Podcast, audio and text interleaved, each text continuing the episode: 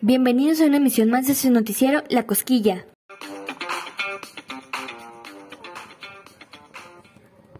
Los saludos su amigo de siempre, Emiliano El Garbato. Aquí te presento las últimas noticias de nuestra ciudad.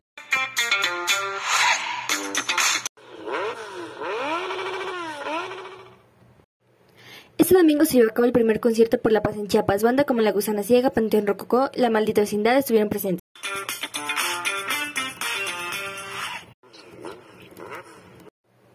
Estudiantes de la UNAM patentan combustible alternativo. Entre sus beneficios está su bajo costo y no daña el ambiente. ¡Maravilloso!